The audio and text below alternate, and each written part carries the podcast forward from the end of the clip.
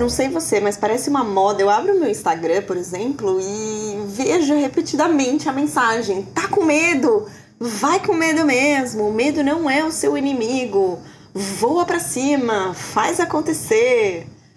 Não sei, talvez seja só eu, talvez seja só o meu algoritmo que tá acontecendo isso, mas parece que começo de ano também dá um gás nisso, né? Porque as pessoas é, é, todo mundo tá fazendo metas, vamos colocar os objetivos pro ano, vamos vencer as nossas batalhas, vamos ser guerreiros e seguir e perseguir os nossos sonhos. Sabe que eu já fui muito essa pessoa também. E nem tudo, tudo tempo atrás. Eu até eu era essa pessoa que falava, tá com medo, vai com medo mesmo, se joga. Que eu achava que eu não tinha medo de nada. Mas aí eu entendi algumas coisas sobre o medo. E eu quero nesse episódio te compartilhar algumas coisas que sim, tem situações que a gente pode ir com medo, pode ir com medo mesmo, porque o medo, na verdade, ele acaba sabotando, impedindo a gente. A gente cria um monte de minhoca, história terreiro dentro da nossa cabeça e acha que né, a gente paralisa. Mas tem situações que o medo, na verdade, ele entra como uma proteção, né? E a gente também pode aprender sobre esses diferentes tipos de medo e aprender como a gente lida com eles e ver o que, que é transponível e o que, que não é. Seja bem-vindo a mais um episódio desse podcast que tá mudando um pouquinho, mudando de nome, mudando de cara. Aos poucos a gente vai fazendo essa transição meio junto. Claro que eu tô aqui puxando as rédeas, mas tem muita gente tem conversado bastante também nas redes. E aos poucos tudo tá mudando, começou de um jeito, se tá transformando, mas a gente tá assim sempre, né, em constante evolução. O, podcast surgiu há dois anos, na pandemia, junto com a Marcela. Acabei depois seguindo um caminho solo fui encontrando cada vez mais a minha voz e nesses movimentos do agir, de vai com medo mesmo, porque a verdade é que o podcast realmente surgiu assim. Né? Era um medo, era uma vontade, mas ao mesmo tempo eu, cara, me travava, não sabia, me sabotava, achava que não tinha nada para falar. E olha, veja lá, estamos aqui no episódio número quanto? É, e, e, eu continuo tagarelando. E vai, assim as coisas vão se transformando. E às vezes é na ação, fazendo mesmo, que a gente encontra esses movimentos. Então também não tenho medo de mudar, de transformar, porque tanta coisa aconteceu e tá tudo bem. Esse medo a gente consegue vencer. Tem outros que nos protegem. Vamos falar sobre isso? Sabe que eu me considero uma pessoa corajosa. Sempre fui, desde criança. Adoro um desafio. Tipo aquelas coisas. Meu, se pendura na corda, pula no buraco, dá uma cambalhota, mergulha no mar profundo à noite. Cara, me dá um frio na barriga, mas eu vou. Eu vou mesmo, assim.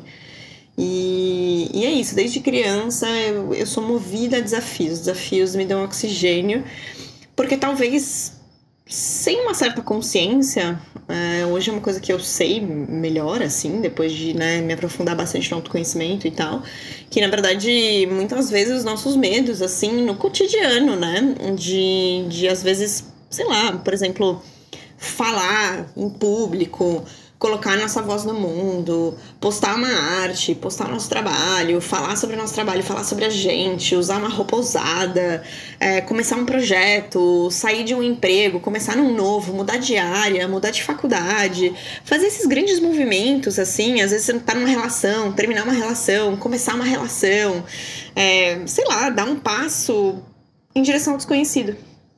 E é isso que muitas vezes nos dá medo. E é isso que muitos movimentos, aí pelo menos no meu algoritmo, vem dizendo, né? Tá com medo, vai com medo mesmo. Tá com medo, vai com medo mesmo. Vai! Para de sabotar! E eu mesma já falei talvez isso aqui no podcast mesmo. Tá com medo, vai com medo mesmo. Porque eu sou essa pessoa. Né? E eu posso dizer desse lugar.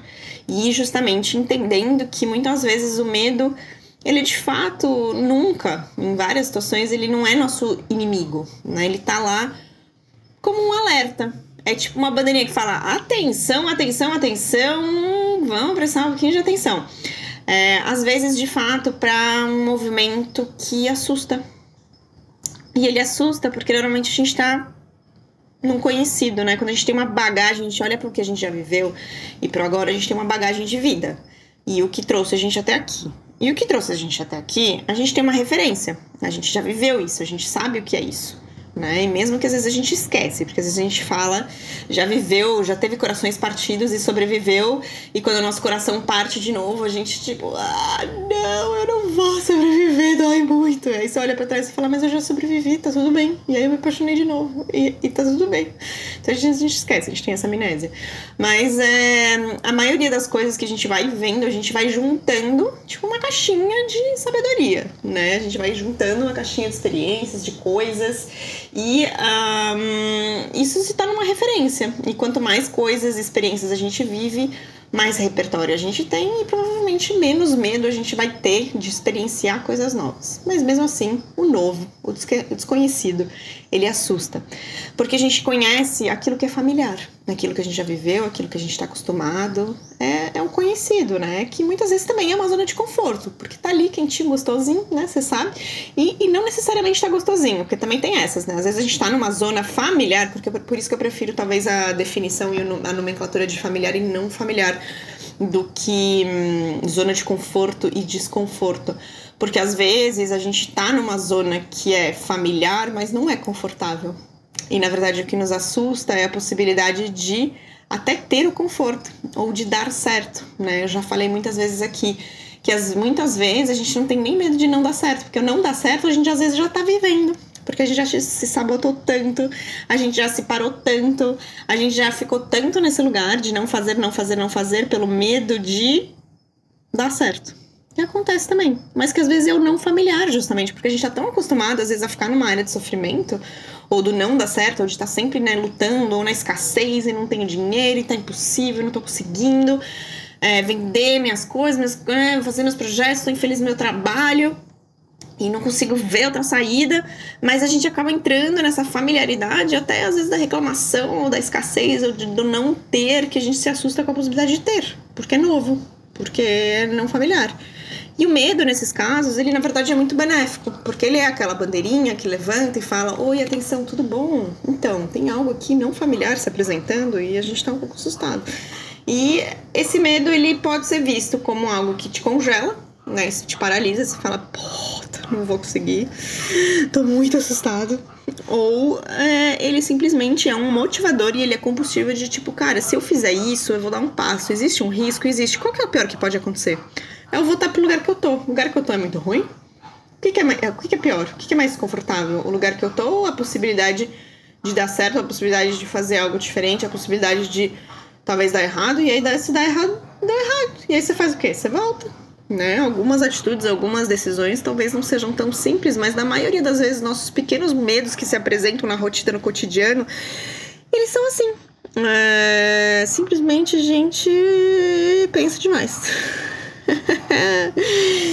e isso assusta. E aí a gente não se movimenta. Só que isso vai gerando às vezes uma frustração, porque o nosso medo, muitas vezes, é do erro de, da possibilidade de falhar, porque a gente já foi ensinado, né, que falhar é uma derrota.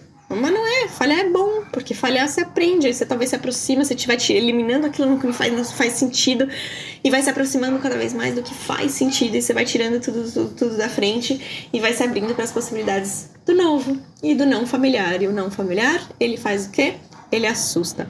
E é por isso que muita gente tem falado, tá com medo, vai com medo mesmo, porque de fato existe esse medo que muitas vezes nos paralisa pelo medo da frustração. Mas aí eu te pergunto, será que esse lugar onde você tá hoje, que é familiar, não é frustrante também? Se você tem um sonho, uma vontade de fazer algo e você permanece nesse lugar é, e não se movimenta, será que isso por si só não é frustrante de você talvez acordar daqui a alguns anos, né? Porque a vida passa assim, pá, não sei a sua, mas a minha tá numa velocidade extrema. E me disseram aqui os meus passarinhos que esse ano de 2023, que é o ano que eu tô gravando esse episódio aqui, ele vai passar mais rápido, tá? Então, assim, aperta o cinto aí e uh, bora que bora. Mas é por isso, cara, quanto mais você vai se sabotando, sendo o seu limite, né? Porque muitas vezes a gente acha que existem limites do nosso contexto mas geralmente a gente que está no nosso caminho, a gente que está realmente travando nossa própria possibilidade de evoluir, de tentar algo novo, de experimentar algo novo, de testar um desafio. E cara, isso é triste. É triste. E aí eu quero te provocar a pensar sobre um medo, né? Eu aqui achando que eu sou toda corajosa, um medo que sempre eu tive e que aparece em diferentes conversas, assim, quando a gente fala sobre medo. E o meu medo é de chegar né, nessa vida acelerada que tem passado, e quando eu olhar para trás com os meus 70, 80, 90 anos, senhorinha, imagina uma cajuzinha, senhorinha, olhando para trás e falando assim: puta, eu devia ter feito aquilo que eu tava com vontade. Não tinha nada me segurando, a não ser eu mesma. Eu mesma tava no meu caminho. Esse é um medo que eu tenho. E por isso talvez eu viva intensamente e talvez por isso eu sou corajosa, considerada corajosa, que muitos me dizem. Mas eu também acho que de dentro, aqui dentro eu acho que eu sou uma pessoa corajosa. Porque de fato eu enfrento, enfrento desconhecido dentro de mim, fora de mim, situações e coisas assim. Mas mas, e quando a gente fala mas, a gente acaba anulando tudo que a gente falou antes. Mas eu quero te propor uma nova perspectiva do medo. Até porque, justamente, talvez pela sociedade vender essa construção social no momento de que, ah, você tá com medo, vai com medo mesmo, porque nada pode te congelar, você mesmo está no seu caminho. Isso, dependendo da situação, pode gerar um, uma culpa. Isso pode ser um peso, isso pode ser um problema. E eu quero te apresentar uma nova perspectiva do medo que eu mesma comecei a enfrentar recentemente. Se você me acompanha nas redes, eu tenho aberto cada vez mais e de uma forma uma tentativa de ser tentativa de ser não, sendo muito vulnerável sobre uma situação que eu tô passando.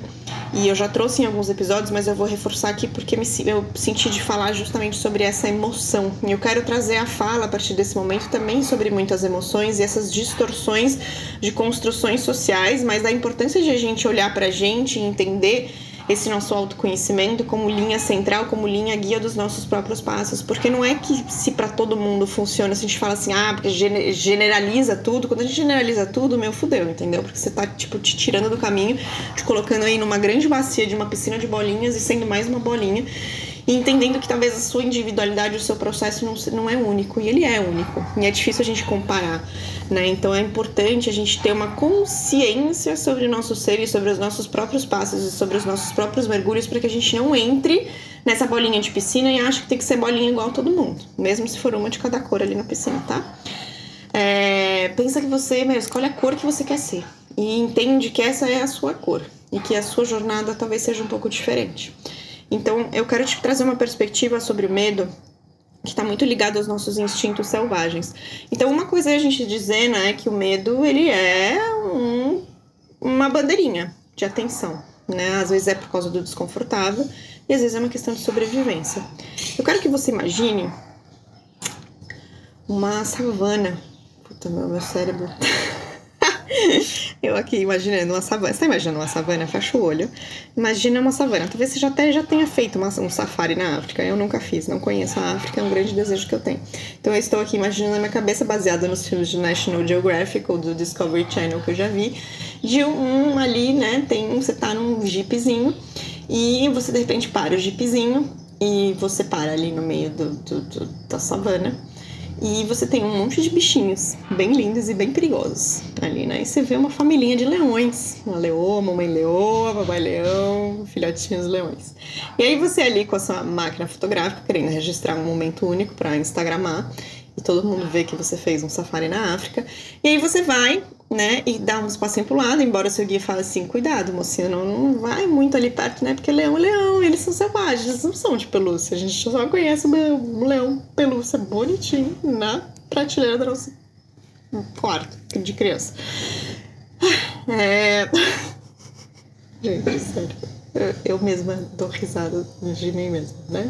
Assim que é bom, a vida é alegre assim, né? Não temos que ter medo de parecer louca, tá tudo bem. Tá com medo, vai com medo mesmo. É, e aí você tá ali na savana, né? E de repente o leão, o papai leão, decide levantar e vir na sua direção. Aí nessa hora vem um, um tal de um post, né, do algoritmo e fala: "Tá com medo? Vai com medo mesmo". Você vai? Quero ver ir em direção ao leão. Quero ver o que acontece. Né? Vamos combinar que aqui existe uma situação de perigo e a sua vida está correndo risco. O medo aqui é uma grande bandeira que se levanta e fala, queridona, queridão, então, né, se você der mais alguns passos, possivelmente o leão vai comer sua cabeça. Né? E aí você não vai ter nem vida para voltar para enfrentar os seus medos e as suas aflições do que é familiar e não familiar. E aqui entra algo que se chama modo sobrevivência. Porque esse medo não rola falar tá com medo, vai com medo mesmo. Porque esse medo você congela. né? Ou você sai correndo. Então esses são os nossos instintos selvagens que o nosso cérebro primitivo mesmo, aí os neurocientistas podem explicar melhor, mas aqui Caju com seu conhecimento mínimo de interesses é, randômicos sobre neurociência, é que a gente tem um tal do cérebro que é meio réptil mesmo, sabe? Meio selvagem, meio animal, que vem da época que a gente era mais selvagem, se permitia ser mais selvagem. E talvez não tinha consciência, o cérebro pensante e inteligente ou sábio para pensar e lidar com as situações e a gente simplesmente reagia de forma selvagem. Tem gente que ainda vive assim, você já percebeu? E aí o que acontece numa situação? Você tem o famoso em inglês, né, muito conhecido esse termo fight, flight or freeze, é tudo bonitinho com F. Mas em português basicamente é você corre, você luta ou você congela. É tão mais bonitinho em inglês, né? Puta, sinto muito, gente, mas tem algumas coisas que em inglês são bem mais bonitinhas. Fight, flight or freeze. Luta, é, corre ou congela. Então, assim, existem medos que a gente pode lutar justamente quando a gente entende que aquilo não necessariamente é um perigo de vida. E você vai e você vai para cima. Não é o caso do leãozinho. Talvez o leãozinho na prateleira do loja de brinquedos. Aí esse você vai e você fala, hum, bonitinho, deixa eu te abraçar. E vou te pôr na minha bolsinha e a gente vai sair correndo.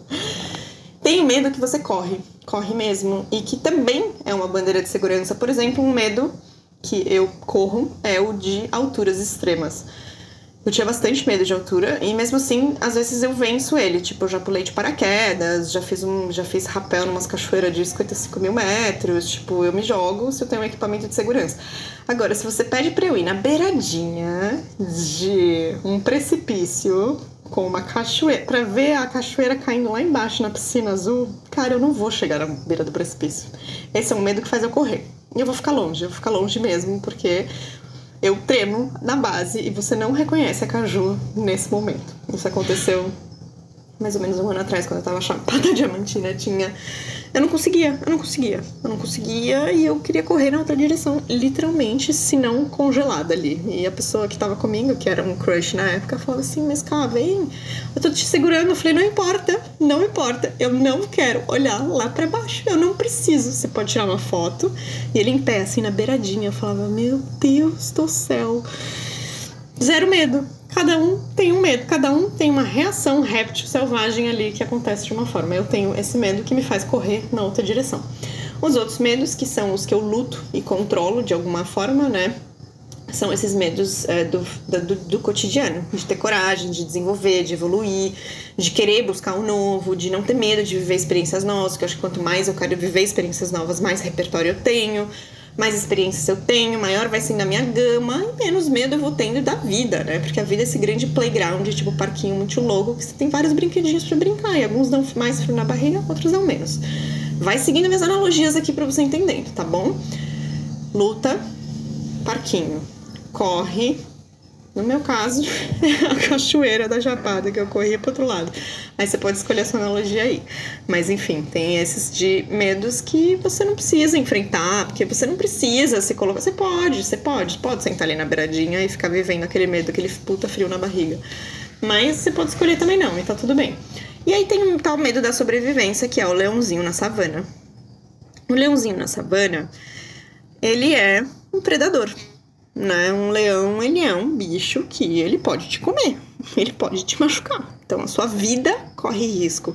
E aí, minha querida, meu querido, não há forma de você querer fazer com que você vá com medo mesmo, porque você vai morrer né? E aí é o que acontece com bichinhos na savana também, os bichinhos que se fingem de mortos. E aí você se finge de morto para ver se o perigo passa, o leão desencana de vir andar na sua direção e volta para brincar com os bichinhos dele, ou vai lá caçar ou fazer uma soneca em cima da árvore. Então, esses são respostas ao medo que são selvagens. A gente não controla esse tipo de coisa, tá? É, acontece ali.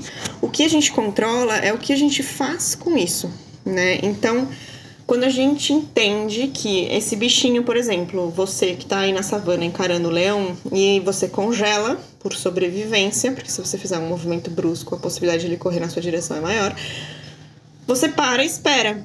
E aí a sabedoria tá em perceber quando a sua vida deixa de correr perigo e você pode voltar a caminhar. Tipo o bichinho Que, tipo um tatu-bola. Tatu-bola não mora na savana, mas aí tá uma outra analogia para você. Sabe tatu-bola? Quando você era criança, a gente tinha vinha, via vários. Hoje em dia de, de, dizem que eles são seres místicos que só as crianças veem. Eu vejo eles ainda. Minha criança interior é bem feliz e saltitante, como vocês podem ver. E perceber talvez aqui no meu áudio falando sobre medo e eu tô tipo, vamos no parquinho e pegar o leão da savana. E o tatu-bola, ele quando ele tá andando lá todo feliz, e aí você vem com aquele seu dedinho, tipo, todo feliz, ah, vou incomodar um tanto bola. Aí você, faz, ele, você mexe nele e faz o quê? Pum, ele vira uma bolinha. Aí ele fica em bolinha até ele perceber que talvez você não tá mais lá olhando para ele, coitado, inocente. Aí ele acha que você não tá mais lá, aí ele, pum, abre de novo e sai andando. Aí você vai lá com seu dedinho de novo. E é basicamente isso que acontece também. Claro, quando a gente tá num medo de é, né, sobreviver, a gente pode também se dar conta de entender quando que esse medo passou ou quando a ameaça passou e você pode seguir caminhando. Toda essa introdução para dizer que existem situações onde a gente de fato corre perigo e a gente às vezes congela. E quando a gente fala, agora é papo sério, tá? Vou até mudar meu tom de voz. Quando a gente fala de situações ou essa grande, esse grande movimento das redes de martelar na cabeça das pessoas que o medo não é o seu inimigo e que o medo você pode transpor ele, que com o medo você pode vencer e ir contra, e você tá com medo, vai com medo mesmo. Às vezes a gente esquece e acaba se culpando de que quando a gente entra num modo de sobrevivência, por que, que eu não reagi com medo mesmo? E aqui que eu entro um pouquinho na minha história vulnerável para te explicar como eu tenho também ressignificado o medo dentro de mim, entendendo que sim, existem situações onde eu posso ir com medo mesmo, existem situações que eu vou correr na outra direção.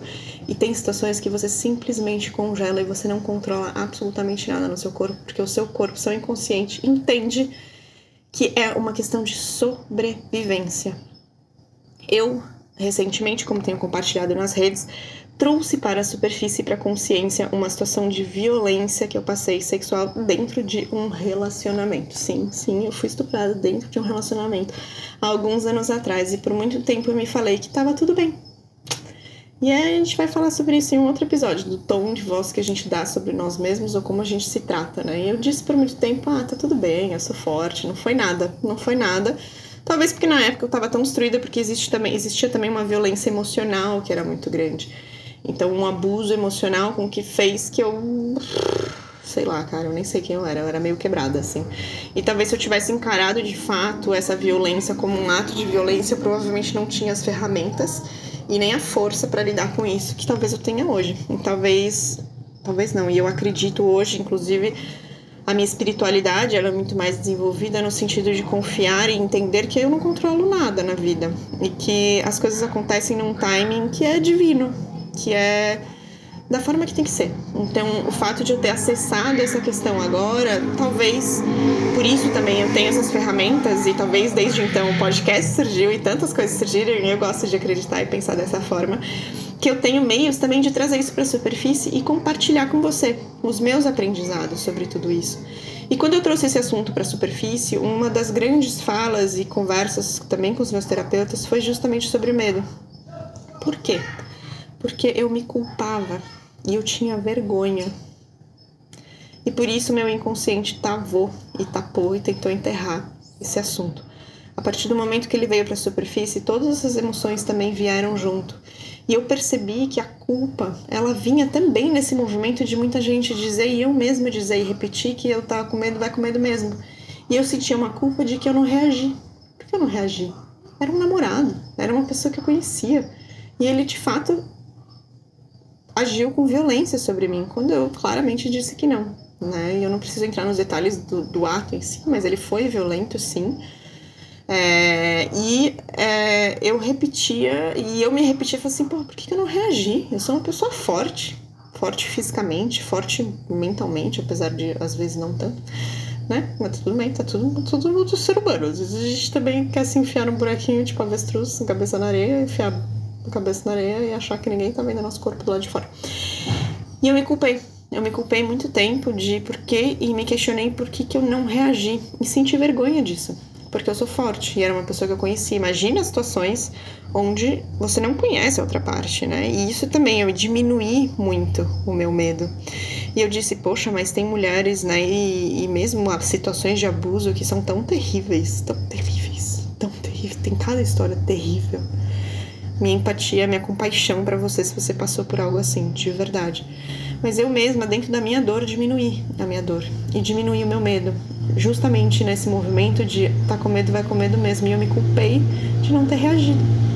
Até que em conversas com terapeutas é, da psicologia mesmo, mais terapeutas holísticos também que falam de corpo, de alma, de energia, porque não tem como a gente separar coisa, as coisas, né? A mente, o corpo, a alma tem, tem marcas, tem cicatrizes e funciona de uma forma perfeita, interconectada perante todas as situações e a situação do medo também, como eu falei. Está na savana, tem o leãozinho, Cara, é automático. Pá! Seu, seu, seu cérebro fala: atenção, atenção, medo, pum! E o seu corpo congela, a sua alma sai do seu corpo. E é isso que muitas vezes acontece em situações. Aqui, nessa minha situação de violência, eu não tava na savana e um leão provavelmente era mais bonitinho do que essa situação. Mas é, eu entendi que o medo ele também é um mecanismo puro de sobrevivência eu poderia ter reagido? Poderia, mas qual a probabilidade de você ganhar contra um leão? E não vou dizer que essa pessoa, esse homem, era um leão. Mas quando a gente fala, sim, de força masculina e feminina, yin e yang, qual a probabilidade de um homem arrebentar uma mulher? Mesmo uma mulher forte. A não ser que seja uma mulher muito forte e um cara muito pequitinho, né? Aí talvez seja ao contrário. Mas também existem mulheres que são predadoras, né? É... O fato é, provavelmente eu teria perdido a briga né? E eu poderia ter morrido, eu poderia ter apanhado, eu poderia ter, sei lá, muito mais do que foi, né? Não foi, não foi light, mas também poderia ter sido muito pior. E talvez por isso eu também muitas vezes diminuí a minha dor. É, a questão é que eu entendi que, vamos dizer, se a gente fala energeticamente, essa energia de reação, né, a energia de agir sobre os nossos medos, de se movimentar, de enfrentar, da coragem, são características energéticas de yang, masculinas, né? O yin são coisas mais sutis, uh, da intuição, do sentir, que são características mais femininas. E eu não tô falando de gênero, tá? Homem e mulher, estamos falando energeticamente. Existe uma diferença entre uma energia masculina e feminina. E essa energia de ação masculina, yang, ela funciona, ela é como se fosse um vapor, no nosso corpo. Então, imagina um vapor em volta do seu corpo e essa é a sua energia de ação, de movimento. E quando você entra num modo de sobrevivência da savana ou aqui num ato de violência sobre o ser, todas essas partículas de vapor congelam. E aí tudo aquilo que você poderia agir, você não age, o seu sistema desliga, literalmente desliga e congela e você não tem como reagir porque o seu sistema, a sua alma, seu inconsciente te protege de algo que pode ser muito pior, que é o leãozinho. Outro paralelo que, que é legal talvez colocar e que talvez você já tenha passado por algo assim é, são acidentes. Já, não sei se já ouviu o relato, eu nunca, nunca aconteceu comigo, mas eu já ouvi muitos relatos de pessoas muito próximas que tiveram, por exemplo, um acidente de carro né? E quando a gente tem um acidente de carro, muita gente não lembra da pancada. Muita gente apaga nesse momento. Porque o inconsciente e o nosso sistema inteiro, ele, ele desliga, né? Ele faz um shutdown, tipo, firm, porque ele vê que existe uma ameaça de algo muito forte atingir. E às vezes o nosso próprio cérebro desliga para proteger a gente de algo que pode ser muito pior. O princípio é muito similar e talvez essa analogia faça com que você também. Opa, caiu o microfone aqui que talvez você pense e imagine isso, né? Que às, vezes, que às vezes é algo muito mais forte que a gente, que a gente não controla, e que simplesmente num, num ato de uma pancada, de um acidente, o nosso inconsciente muitas vezes se desliga para nos proteger e até para você não reagir às vezes ao acidente e a reação pode ser muito pior. Mesmo princípio do leãozinho. Então hoje eu quero te trazer essas perspectivas e trago um pouco esse meu relato, justamente porque quando eu entendi isso, eu ainda relutei um pouco, tá? Porque eu falo assim, cara, não é possível. Eu sou uma pessoa muito corajosa e muito forte, tenho muita força. É, física mesmo, né? Não só dos meus antepassados nórdicos, mas eu faço muito exercício, esporte, eu sou forte mesmo, assim, para maioria das mulheres da minha idade, eu sou um ser bem fortinho na curvinha lá das bioimpedâncias do meu nutricionista, ele sempre fica um pouco assustado com a minha capacidade de força. Mas é uma coisa minha, tá? Independente disso, da minha bioimpedância ou não. É, eu, eu realmente carreguei isso por muito tempo, assim, de tipo, cara, mas eu podia ter feito. E os meus terapeutas falavam, Caju, você não podia ter feito porra nenhuma, você congelou e tá tudo bem, porque o seu sistema entendeu que existia um grande perigo ali. E aí, mesmo pequenas amnésias acontecem nesse sentido. Enfim. É, e eu recentemente, ainda questionando um pouco isso, eu fui de novo é, levada a uma confrontação disso e senti na pele isso de novo.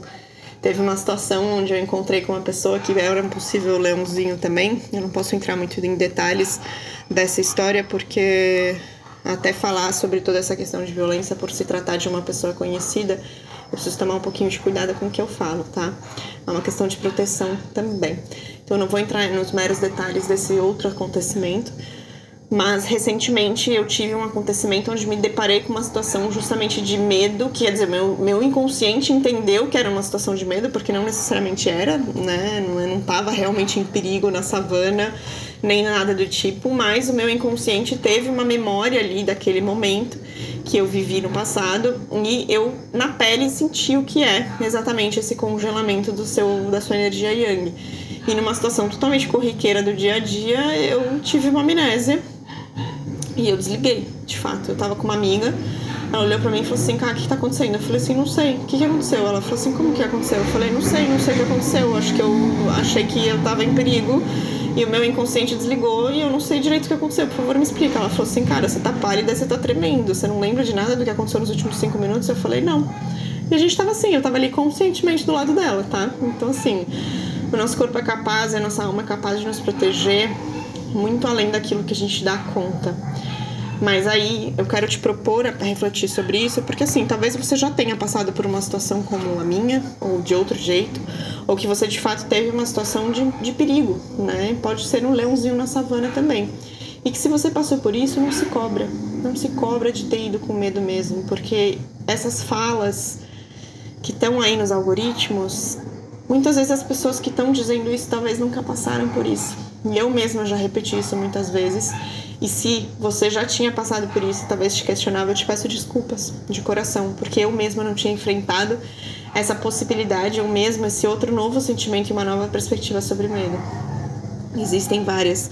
E é, a nossa responsabilidade é ter a consciência sobre esses mecanismos, sobre essas emoções, sobre como os nossos sistemas interconectados de mente, corpo e alma funcionam.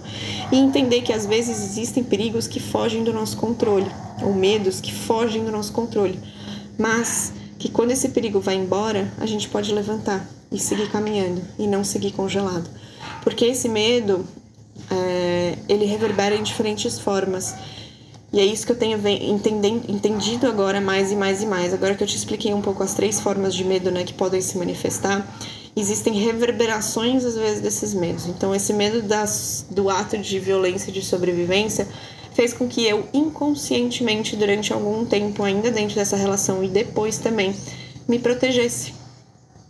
Porque você passa a conhecer um novo medo, da mesma forma quando você enfrenta o desconhecido e você cria repertório e experiências, quando você passa por uma, um ato de sobrevivência, você também passa a se proteger um pouco mais. E é aí que entra essa questão de você entender que você não está em perigo mais na savana e que você não precisa se proteger, mas que existem situações onde a gente pode preservar a nossa segurança. Existe o medo de seguro, estar seguro e existe o medo de, de fato, ainda reverberar numa vibração de medo mesmo de algo que já aconteceu e o predador já foi embora e você pode levantar e sair andando na savana que tá tudo bem, porque o leão foi brincar com seus bichinhos e você pode voltar pro seu carrinho e seguir a sua exploração da savana. Então eu por, por algum tempo cobria meu corpo. Eu usava roupas que não mostravam meu corpo.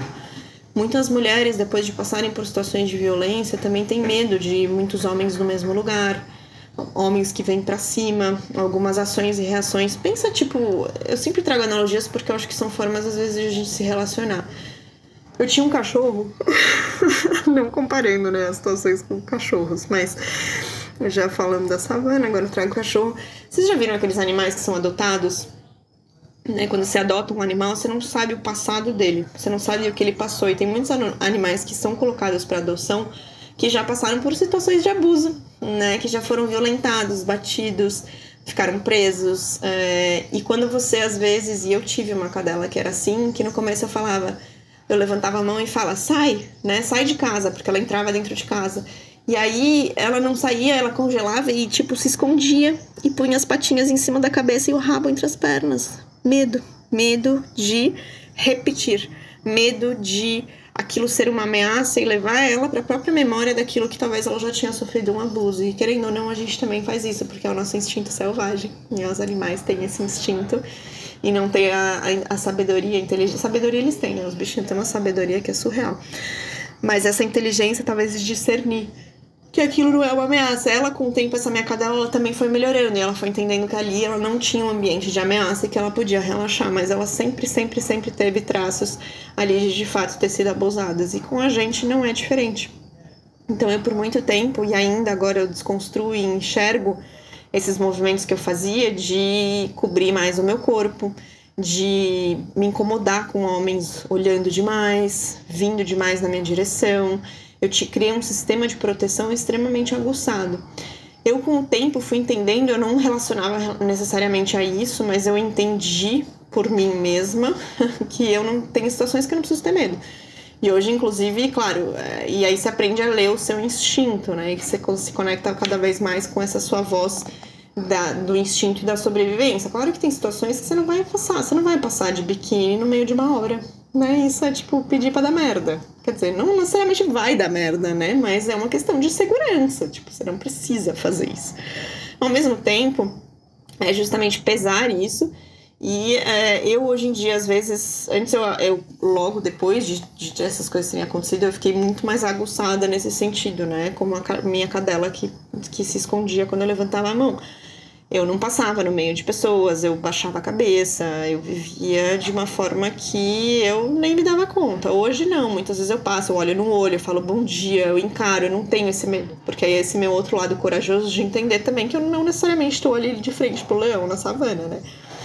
Que às vezes a gente pode também encarar isso e não precisa passar o resto da vida assim. Então tem situações que sim, dá pra ir com medo, mas tem situações que a gente pode evitar e também ficar mais seguro. Mas são coisas que só quem realmente já sentiu esse tipo de medo ou teve que sobreviver a um ato desse que é, tem mecanismos de defesa e o medo ele permeia as pequenas coisas no dia a dia. E vou finalizar esse episódio com uma história recente que aconteceu, é, que talvez os homens nunca tenham pensado nisso e talvez muitas mulheres também não, porque nessa situação, inclusive, eu estava conversando com a minha irmã e a gente ia pegar a estrada. A gente tava num dia num sítio, tava calor, a gente tava de shorts, passou a manhã toda de shorts, tomou café da manhã com a família, não sei o quê. E a gente ia pegar a estrada. E eu fui pro quarto e coloquei uma calça. Tirei os shorts coloquei uma calça. Ela falou, nossa, cara, por que você tá colocando calça, meu? Tá mal calor. Aí eu falei, porque eu vou pegar a estrada. Aí ela, tá, mas e daí? Aí eu me dei, dei conta, eu tava acessando já todas as informações. Eu falei, então, porque o meu mecanismo de defesa já pensou em todos os cenários possíveis que se o carro quebrar no meio da estrada, eu não quero estar de shorts com as pernas para fora e ser uma possível presa na rua. E automaticamente eu faço esse tipo de coisa. Quando eu paro em postos de gasolina, eu cubro minhas pernas se eu tô de vestido, porque as pessoas olham. E isso me incomoda ainda. Eu espero vencer isso ainda aos poucos e também, foda-se, quer olhar? Olha. E tem uma situação justamente que aconteceu também e quando, que faz parte de todo esse meu acessar e trazer para consciência esse assunto. Disso, eu não usava muito decote, muitas coisas. Eu sempre escondi muito meu corpo depois desse acontecimento inconscientemente, porque possivelmente eu podia, né, sofrer algum tipo de ataque pelo meu corpo, assim. E recentemente eu fui almoçar com meu pai e, e a gente tava sentado no restaurante e eu tava usando um decote. Tava sem sutiã, nada estrondoso, mas tava ali com um decote, com um macacão de um zíper um pouco mais aberto que aparecia no meu decote. e é, um garçom novo veio atender a gente. E ele não conseguia olhar para mais nada além do meu decote. E ele perguntou e pediu os nossos pedidos, olhando para o meu decote. E eu senti aquilo. E eu senti um calor que eu, eu quase tive vontade de bater no ser humano. E o meu instinto inicial foi quase fechar o decote na frente dele. E eu me segurei. Me segurei, me segurei, me segurei, porque eu falei, eu não vou fazer isso. O problema aqui não sou eu. Eu não tenho que me proteger. Esse ser humano não sabe se controlar. E nessa situação, eu não tô numa savana. Ele não é um leão. E eu não tô em perigo de vida. E eu não vou baixar a minha guarda porque o ser humano não consegue se controlar. E o meu pai viu. E o meu pai ficou puto. E meu pai, a, a, minha, a minha família cresceu muito uma questão de imagem e tal, né? A primeira coisa que meu pai falou quando o garçom se afastou da mesa falou assim: o seu peito tá aparecendo, fecha o seu decote. Eu olhei para a cara dele e falei: meu peito não está aparecendo, isso é um decote. Eu não tô com o peito para fora. E não, eu não vou fechar meu zíper. Se o garçom não consegue se controlar, o problema é todo dele. Eu não tenho que esconder o meu corpo porque outras pessoas não conseguem se controlar. Tá? Pum. Tá. Isso foi um ato de revolta meu. Mas, de novo, existem situações onde realmente a gente às vezes se expor demais. Existe um risco. E aí cabe a nós entender esses diferentes medos e entender o que é transponível e o que não, o que é confortável e o que é desconfortável a situação de eu cobrir as minhas pernas para dirigir, para caso haja alguma coisa na, na, no meio da estrada e eu tenha que sair do carro e as minhas pernas não aparecerem, é uma segurança. Vou seguir fazendo? Provavelmente, porque é uma questão de segurança mesmo. Agora, eu ter que fechar meu decote porque alguém não consegue controlar e não consegue olhar para minha cara porque tem ali um decote aparecendo, sinto muito. Mas esse é um medo que eu vou com medo mesmo, porque eu fiquei puta da vida. Ao mesmo tempo, o que eu tenho feito é transformada justamente esse medo, porque eu não preciso ficar puta. Eu posso simplesmente entender que isso diz mais sobre essa pessoa, que é totalmente. Enfim, né? Não preciso nem dar um nome, vocês sabem, ela sabe, talvez ela não saiba, eu não tenha consciência sobre isso. Mas eu posso me empoderar a partir disso. Falar, puta, tava, tava sensual, não tava vulgar, eu tava sensual e elegante. E ele não soube se controlar. Então eu posso levar isso também como um elogio. E aí vai tudo em questão a perspectiva. Mas entender que existem medos e medos. E pra gente tomar cuidado e se acolher e ser gentil com a gente os nossos próprios processos. entender que existem alguns medos que são sim transponíveis e que a gente pode e até deve ir com medo mesmo, porque a gente vence a zona de conforto, a gente vence o familiar e a gente vai explorando e criando repertório e se permitindo viver a vida, porque a vida sem desafios, a vida sem um frio na barriga, a, vi a vida sem uma emoção, sem um grito de surpresa, sem se deixar surpreender e dar risada, mesmo com medo, é gostoso demais. E é, faz parte de a gente se sentir vivo e sentir que a gente é capaz e que a gente tem uma coragem absurda de fazer muito, muita, muita, muita coisa. E eu uso dessa coragem também para fazer esse relato aqui hoje, porque para mim também não é fácil falar abertamente sobre isso ainda. Ainda existe uma dor aí, mas a culpa, a vergonha aos poucos estão se dissolvendo. E hoje mesmo eu me olhei no espelho e pedi desculpas. Pedi desculpas porque eu fui muito dura comigo mesmo e que a partir de agora eu vou buscar ser mais gentil e que você, a partir de agora também, se já não é, que você seja gentil com você que você aprenda a discernir, a olhar para essas emoções, entender que não tem emoção boa e ruim, existe situação e contexto. E existem essa situação e contexto únicos que só você sabe o que você viveu. E que se você de alguma forma já viveu por uma situação onde o medo era como estar em frente a um leão e você simplesmente congelou, que bom. Que bom que você preservou sua vida, porque a sua vida é linda, assim como a minha é.